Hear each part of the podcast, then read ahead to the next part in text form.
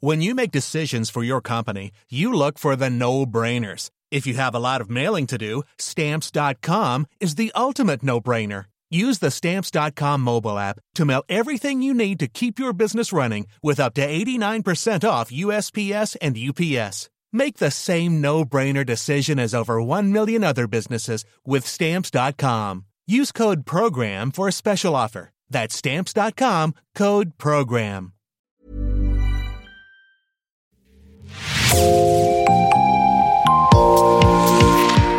Bonjour, c'est Jean Berthelot de l'Agleté, de l'équipe Podcasting. Bienvenue dans l'actu dans la poche, le podcast quotidien d'actualité du Grand Sud-Ouest signé Podcasting.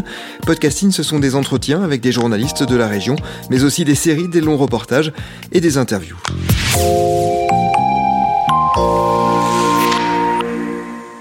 Durante ocho episodios, Podcasting se sumerge en el pasado de la región de Nueva Aquitania para descubrir más sobre la manera en la que los republicanos españoles fueron acogidos en el suroeste de Francia durante la Guerra Civil Española y los años de la dictadura franquista. Hemos querido saber más sobre la forma en la que muchos hicieron aquí su vida, en las huellas que dejaron en una lucha que a menudo continuaron en el seno de la resistencia. Aquitania Suspiros de una España republicana es un podcast de María Díaz Valderrama. Episodio 7. En Burdeos, un paseo por la Petite España. Hoy he quedado con Josefa Cornell. En nuestra última entrevista, en la que ella me habló de cómo atravesó los Pirineos en los brazos de su padre, me propuso venir a visitar con ella el barrio en el que creció. Nuestra cita es en la Cour de la Marne, a pocos metros del apartamento en el que vivió durante meses como clandestina. Hola, buenos días. Buenos días, ¿qué ¿Cómo tal? estáis? Euh, bien, bien, Bien. bien, bien, perfecto. Muy bien, vienen... J'avais envie de vous faire la bise. Ah, Me gustaría darle dos besos. Vo- vo- Voilà, c'est tellement magnifique d'être avec vous. Ah bah, pareillement pour moi. Mais c'est bien. Moi, euh, ce que j'aimerais bien, Josefa, c'est que Lo que me gustaría, Josefa, es que me enseñara cómo era su barrio español. quartier espagnol. Ici, du coup, c'était. Vous, le où- vous connaissez pas? No conoce mucho el barrio. Conozco el barrio hoy, pero ha cambiado mucho. Sí, completamente. Le estaba diciendo a mi marido, cuando veo todas estas tiendas que están ahora, peluquería africana y demás, todo esto no existía. El barrio ha cambiado, está claro, pero sigue siendo un barrio de inmigrantes, donde ahora africanos y magrebíes han instalado sus comercios junto a tiendas de reparación de teléfonos, bares y otros. El mercado de Capucin sigue ocupando un lugar central y allí podemos comprar productos franceses, italianos, asiáticos. Yo suelo venir a comprar aceitunas, de España. Voilà, nous sommes au 85 cours de la Marne. Estamos en el 85 Cours de la Marne. ¿Aquí vivía usted? Es aquí donde yo viví. Nuestra habitación era esa ventana. Fue aquí donde viví como clandestina. Esta puerta era de madera entonces. ¿Ve el pasillo? Entonces era un pasillo de madera diferente. Ahí, al fondo, hay una escalera. Cuando llegábamos, mi tía abría con la llave, subía la escalera y cuando llegaba al rellano, donde vivían los propietarios, si la puerta de los propietarios estaban cerradas y no había nadie más, mi tía tosía tres veces. Y mi abuela y yo sabíamos que podíamos subir Así que corriendo, corriendo subíamos mientras mi tía mantenía la puerta abierta.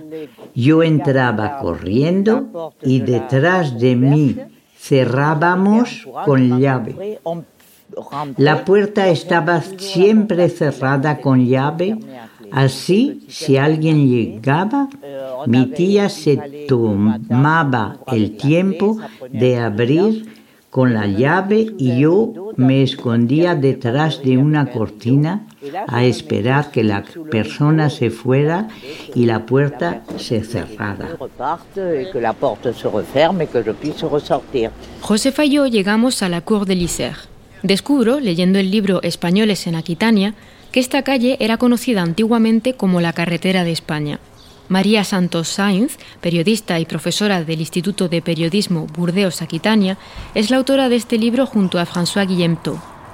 Ella me habla de la presencia de españoles en este barrio popular donde nos sumergimos para buscar las raíces de esta antigua Petite España. Era la carretera que llevaba España, ¿no? Eh, en el libro de, viajes de Théophile Gautier, que describe Burdeos y en donde hay pasajes que yo he citado y habla como eh, se, hablaba el idioma de, Cervantes en, la ciudad y en Burdeos, hace referencia a la, a la Route España, que era Cour de l'Isère, porque era el camino que te lleva, mm, si marcas la dirección, te lleva directo, directo siguiendo para España. Por eso tenía así. Es, es, es un, esa Petite España, bueno, pues ha sido, mm, ha sido un territorio de, de, todos los exiliados, es decir, está al lado de la estación, era un, era un barrio donde había viviendas a, bajo precio, porque muchas de ellas, eh, bueno, pues están en un estado de precariedad eh, importante, incluso muchas insalubres, alquileres muy módicos, pero claro, adaptados a, a, a personas que lo habían dejado todo, que no tenían medios, que vivían en la miseria y que llegaban ahí.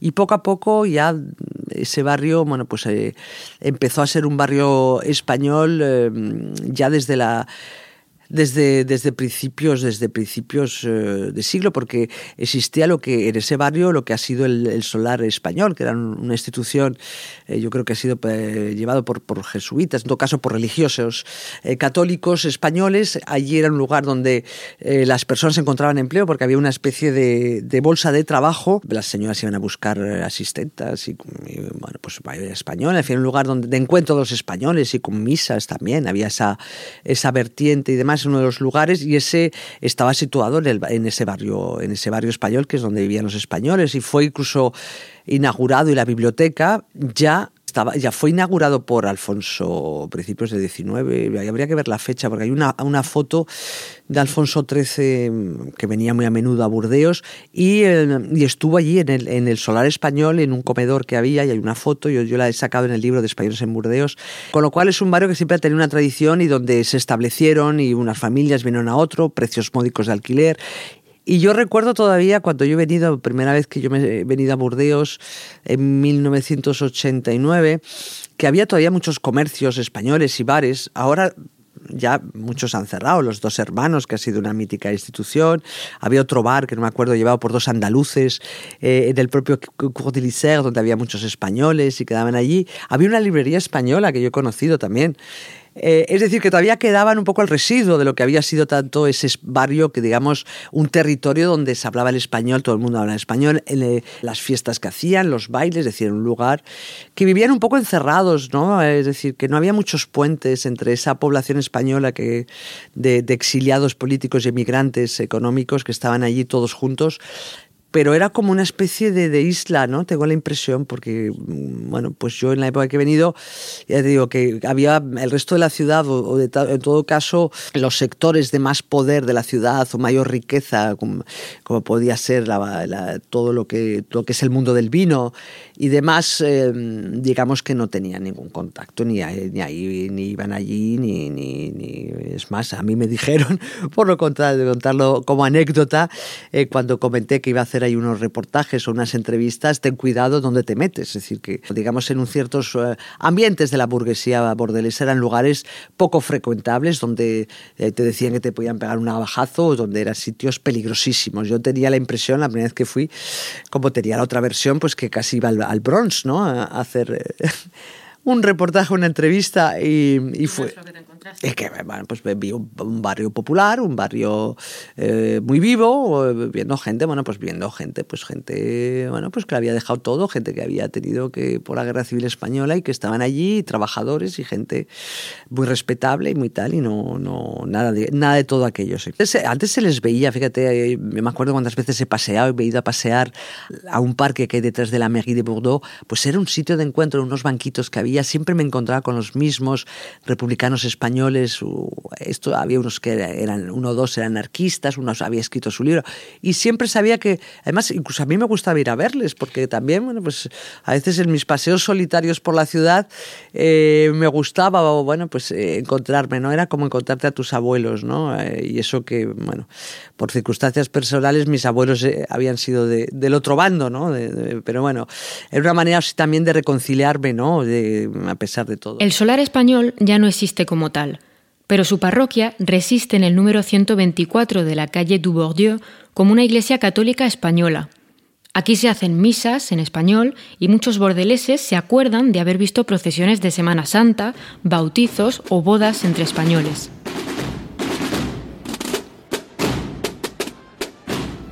En el corazón del antiguo barrio español, Josefa me enseña algunas direcciones que ya no existen, como Casa García, que traía a Burdeos productos típicos de España. Ici, là, c'était... Euh, On est aux trois cours de.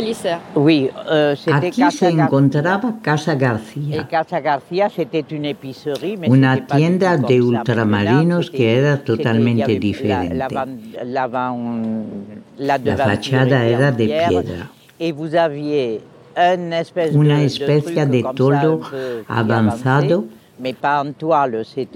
Era una enorme tienda española. Y en la puerta, algo que no era muy frecuente en Burdeos entonces, vendían aceitunas, sardinas.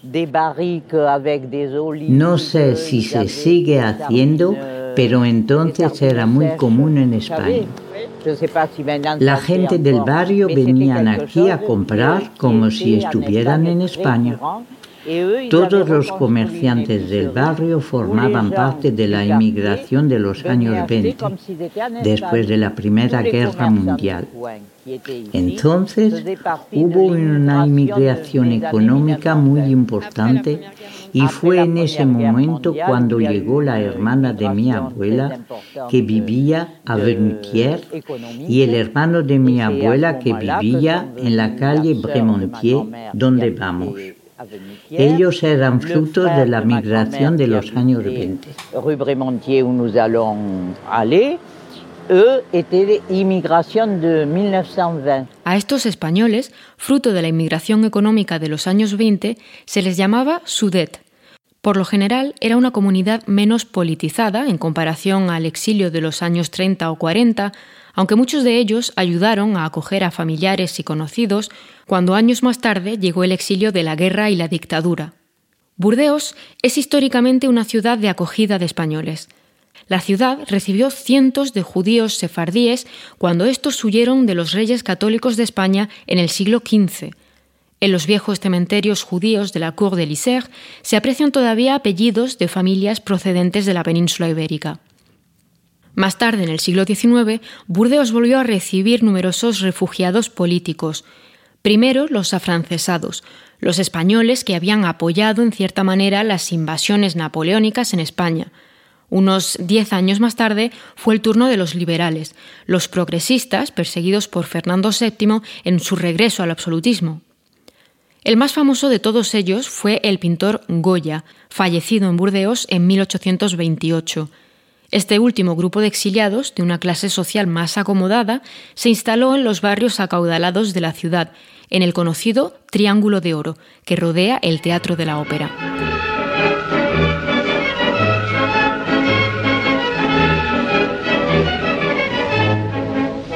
Estamos escuchando el himno de Riego.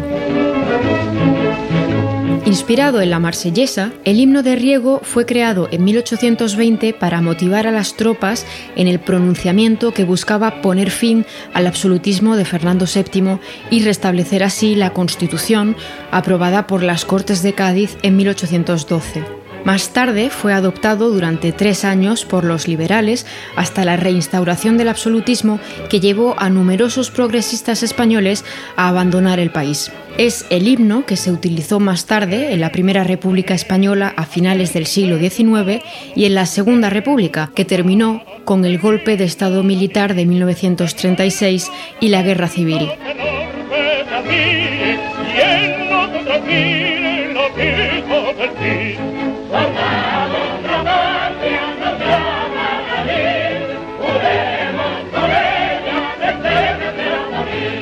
Una curiosidad, cuando se proclamó la Segunda República, muchos de los ciudadanos que se lanzaron a las calles de la capital a celebrarlo empezaron espontáneamente a canturrear el himno de Riego. Pero como la letra popularizada no era la real, se pusieron a cantar la marsellesa. María Santos. Bueno, es una alta sociedad que viene aquí muy preparada y que, bueno, van a pasar varios años y que van a volver. No se establecen, algunos se quedan para siempre, pero la mayoría, en cuanto se decreta en 1830 la amnistía a los liberales, vuelven, ¿no? Vuelven a España, como ha sido el caso de la mujer de, bueno, la mujer, eh, de la compañera, por decir alguna cosa, eh, Amaya de Llaves, aunque sabemos que era mucho más, eh, de Leocadia, que fue la acompañante y compañera en los últimos años eh, de Goya, ¿no? que ya era liberal y estuvo aquí exiliada como liberal y pudo volver a España en 1830. Entonces, ese exilio, bueno, pues digamos, fue un poco efímero, estuvieron aquí muchos años. Hay que tener en cuenta que en esa época habría librerías en España, con muchos libros en español, con periódicos, lugares de tertulia, es decir, había toda una especie de itinerario en la ciudad, eh, el café de Braulio Poc, donde se reunían y tomaban un chocolate exquisito a la taza con un poco de canela, como lo podíamos tomar en Madrid, eh, en el famoso, en la famosísima chocolatería San Ginés. Eh, bueno, había lugares de reuniones, en fin, era una, comunidad que tenía sus, sus lugares de sociabilidad ¿no? Eh, y demás. Y luego ya ahí ya pasamos a otros exilios posteriores eh, que ya mm, bueno, nos hacen entrar el siglo XX, fundamentalmente un, primer eh, emigración, en este caso económica, en 1919, bueno, después de la Primera Guerra Mundial, se necesita mano de obra y bueno, pues vienen de España algunas numerosas familias también que se establecen en la zona porque se encuentra trabajo, se paga mejor. Familias en España en ese momento hay que saber que casi toda la entrada del siglo XX España ha sido un país en, vías de desarrollo, hasta no hace mucho, y había unas situaciones de miseria eh, terribles, terribles, y hay mucha gente pues, que han venido aquí a buscar una vida mejor.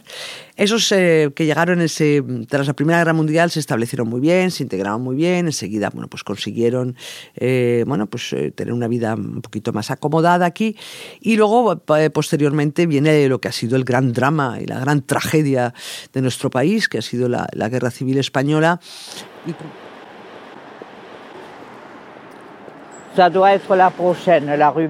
Debe ser la siguiente calle Bremontier. Alors ici, la rue La Fontaine, Aquí en la calle La Fontaine solo había españoles. La rue La Fontaine, quelque chose Era verdaderamente el corazón del barrio español. Estoy alucinada con la energía de esta señora. Acaba de cumplir 90 años, pero nuestro paseo no parece cansarla. Percibo en ella la alegría de volver a los lugares en los que fue feliz.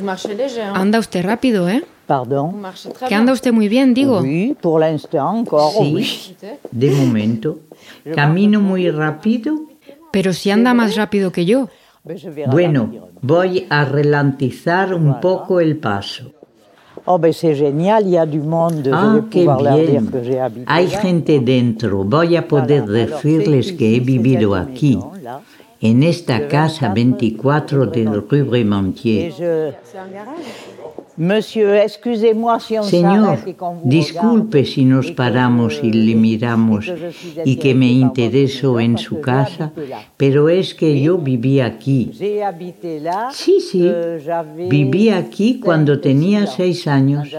Es una casa a la que le tengo mucho cariño desde siempre. ¿Puedo entrar?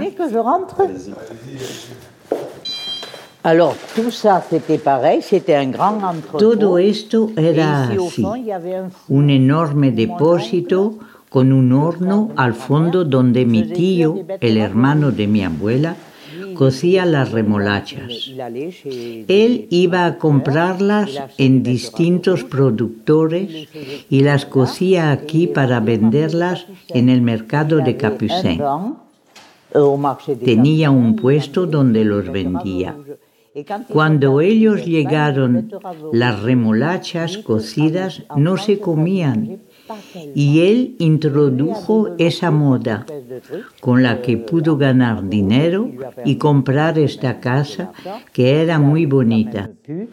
Una casa preciosa con un balcón. Era genial. Como muchas personas ancianas, la abuela de Josefa no logró aprender francés. En este barrio en el que se escuchaba español en cada esquina y en la mayoría de los comercios, pudo sentirse cómoda. En mis búsquedas por el barrio, veo que muchos franceses crecieron en esa petite España, mano a mano con esta comunidad. Es el caso del historiador Bernard Lavalle, a quien hemos escuchado en varios episodios. Teniendo en cuenta que ha trabajado como hispanista, podemos decir que la influencia de este rincón de Burdeos fue decisiva en su vida. Los recuerdos del barrio se mezclan con momentos íntimos cuando volvemos a la Cour de la Marne y le pregunto a Josefa sobre la antigua sala de espectáculos Sol y Sombra. El Sol y Sombra. Ah oui, oui. Sol, sol y sombra. Alors, euh, sol y sombra, euh, Sol y. Sombra estaba por aquí, cerca de la Plaza de la Victoria. Yo vine una vez a ver Carmen Amaya con mi hermano. Fue mi primera salida de jovencita. Yo tenía, era joven, tenía unos 16 o 17 años. Beau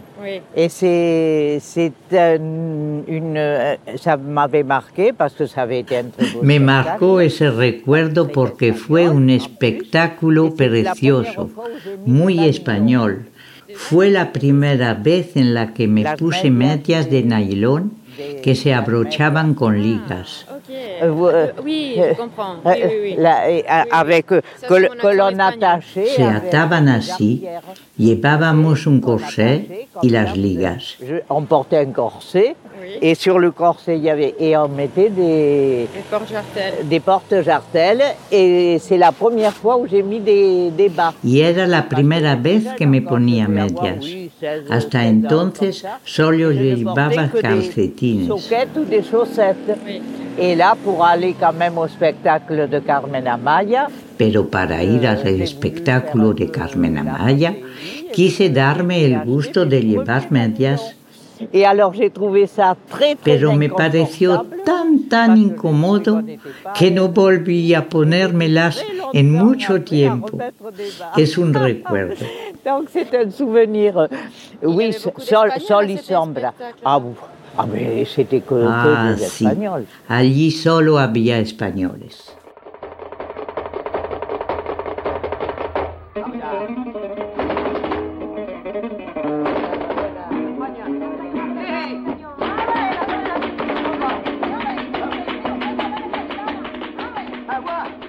En San Michel, en el mercado de Capucin, en la calle Clever, los vecinos sacaban las sillas a la calle por la noche y vivían a la española. Me encanta esta frase que leo en la novela Jour de Marché de François García, que creció precisamente en este barrio. De niño, si me hubieran pedido el pasaporte para atravesar la avenida Víctor Hugo, no me hubiera sorprendido mucho. Al otro lado del mercado de Capucin se encuentra la biblioteca de Capucin.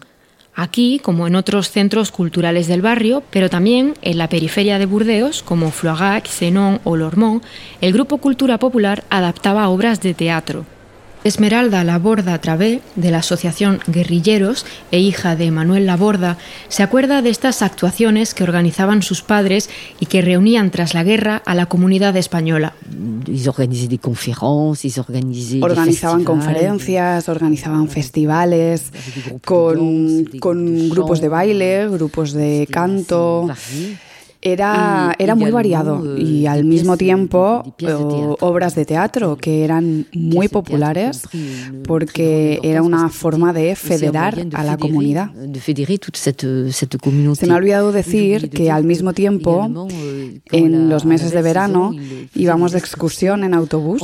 Salíamos en cuatro, cinco o seis autobuses para ir a la playa o a la orilla del lago o, o al campo. Y todos los españoles con sus picnics y voilà. Ellos cantaban, cantaban en el autobús. Eran canciones revolucionarias. Así se transmitía la memoria a los hijos, porque nosotros también los acompañábamos, por supuesto.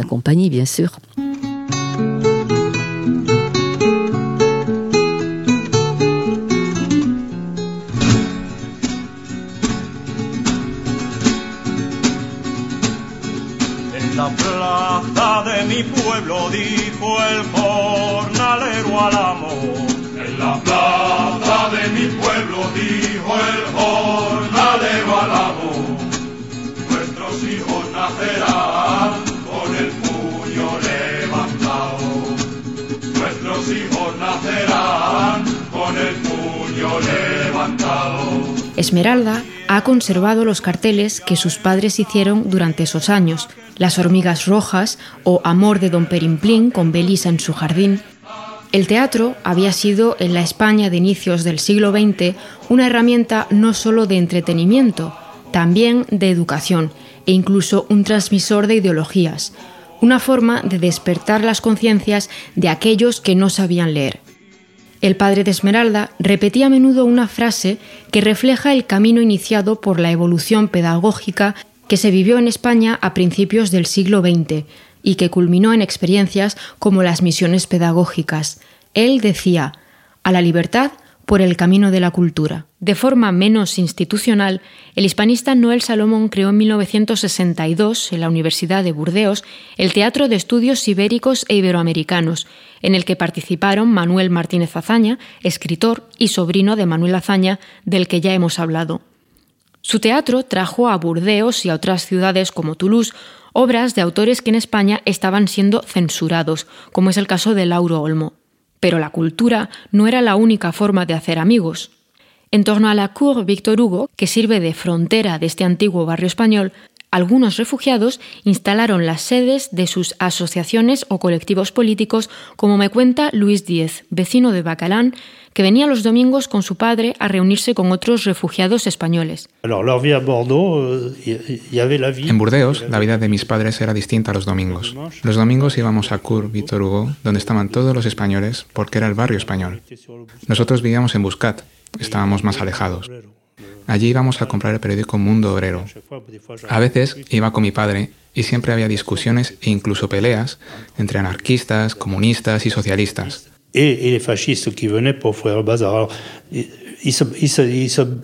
A menudo los fascistas venían a buscar bronca, pero contra ellos siempre hacían un frente unido. Cuando se daba el caso, tenía que intervenir la policía, porque la bronca pasaba a las manos.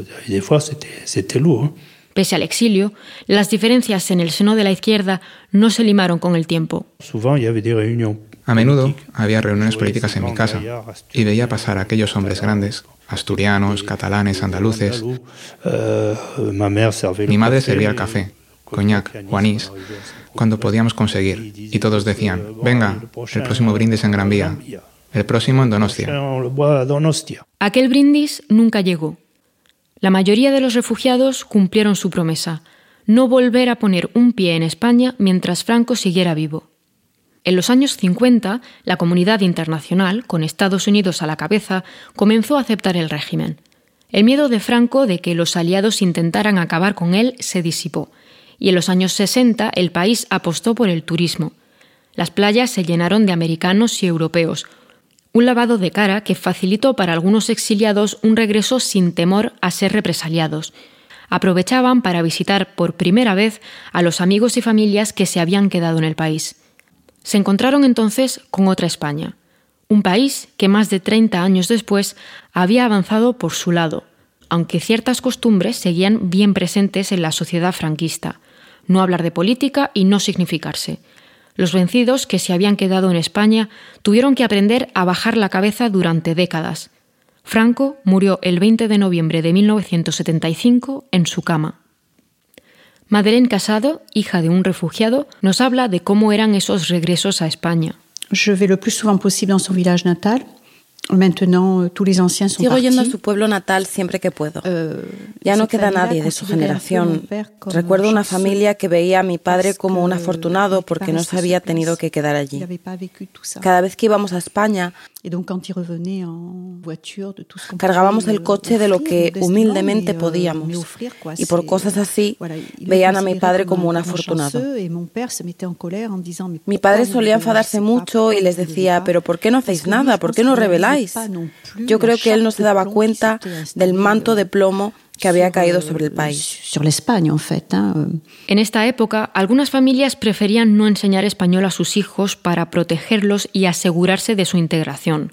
trataban de frenar las burlas en clase de quienes los llamarían espanguán o espantos, alguno de los motes de desprecio que les daban a los hijos de los rojos.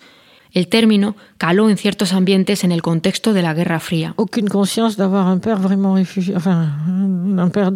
Yo no era consciente de que mi padre era un refugiado o de tener un padre de origen español. Me crié como una niña francesa. Fue mi padre quien aprendió francés y se integró. Salvo mis tíos, no teníamos españoles en nuestro círculo. Al principio, cuando era muy pequeña, vino mi abuela a cuidarme y enseguida hizo contactos con señoras que también eran de origen español y demás. Pero luego mi padre no. Adoptó las amistades francesas de mi madre. En un momento dado, pudo volver a retomar contacto con sus tíos, que se habían quedado en España, en Castilla, y les escribía. Pero aparte de eso, nada. Y para él, poner un pie en España no era una opción. Mis padres estaban muy, muy pendientes de nuestros estudios. Para ellos, los profesores siempre tenían razón y éramos nosotros los que nos equivocábamos. Siempre teníamos que obtener buenos resultados. Y al final se convirtió en algo natural. Claro, no nos lo tenían que decir. Mi padre ha influido mucho en mi decisión de ser profesora y también en mi implicación en la Liga de Derechos Humanos. Mi padre me inculcó el gusto por la historia desde mi más tierna infancia. Cuando era muy pequeña me contaba historias sobre la guerra civil y la historia de España. No solo la época que él vivió, me hablaba de Isabel la Católica, de Carlos V. Y además mi padre era un hombre con valores, un hombre honesto era un hombre honesto y me inculcó estos valores de, mm, ¿cómo puedo decir? Sí, de, respeto por los demás, del respeto por la libertad, respeto por el laicismo, respeto por la humanidad que debemos a los demás. Y luego, por supuesto, en un plano más político, me inculcó el respeto a la democracia, a la república. Me habló mucho de lo que era una dictadura y de lo que podía implicar. En 1955 había 30.000 españoles en Burdeos. En los años 60, 60.000. Hoy hay menos de 8.000. ¿Dónde se han metido los demás? Pues se han integrado en la población. Sus hijos y sus nietos son ya franceses. Hoy no queda ya gran cosa de esta antigua Petite España, salvo el mesón La Venta, en la plaza de San Michel. Luis Velayos recuperó en los años 2000 este establecimiento que había pertenecido a sus padres, inmigrantes de los años 60. Con él intenta difundir el gusto por las tapas y la comida española. Josefa y yo decidimos terminar aquí nuestro paseo. Para comer pedimos un poco de jamón, un poco de queso manchego y unos boquerones en vinagre. Yo adivino el parpadeo de las luces que a lo mi retorno. Son las mismas que alumbraron. La primera vez que me di un paseo por este barrio, lo único español que vi fue este bar.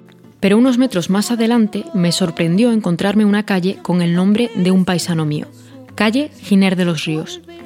¿Pero qué hace aquí Giner de los Ríos? pensé entonces. Nacido en Ronda en 1839, este filósofo, pedagogo y escritor fundó en 1875 la institución de enseñanza libre.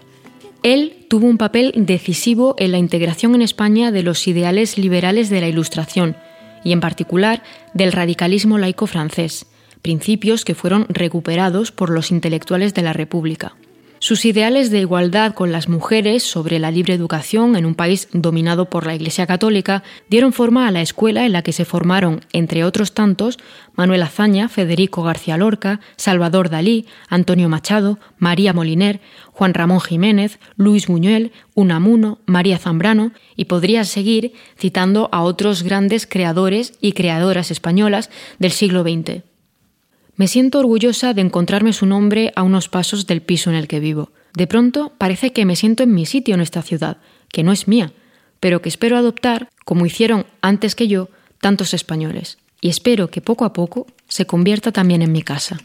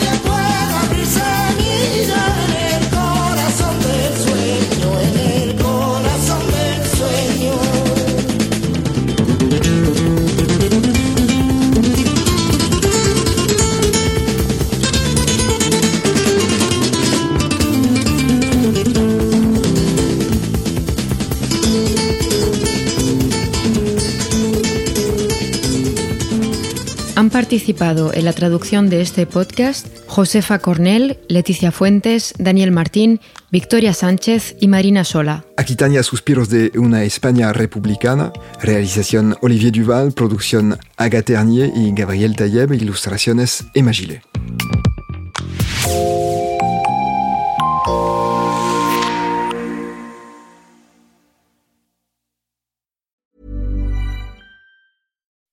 When you make decisions for your company, you look for the no-brainers. If you have a lot of mailing to do, stamps.com is the ultimate no-brainer. Use the stamps.com mobile app to mail everything you need to keep your business running with up to 89% off USPS and UPS. Make the same no-brainer decision as over 1 million other businesses with stamps.com. Use code PROGRAM for a special offer. That's stamps.com, code PROGRAM.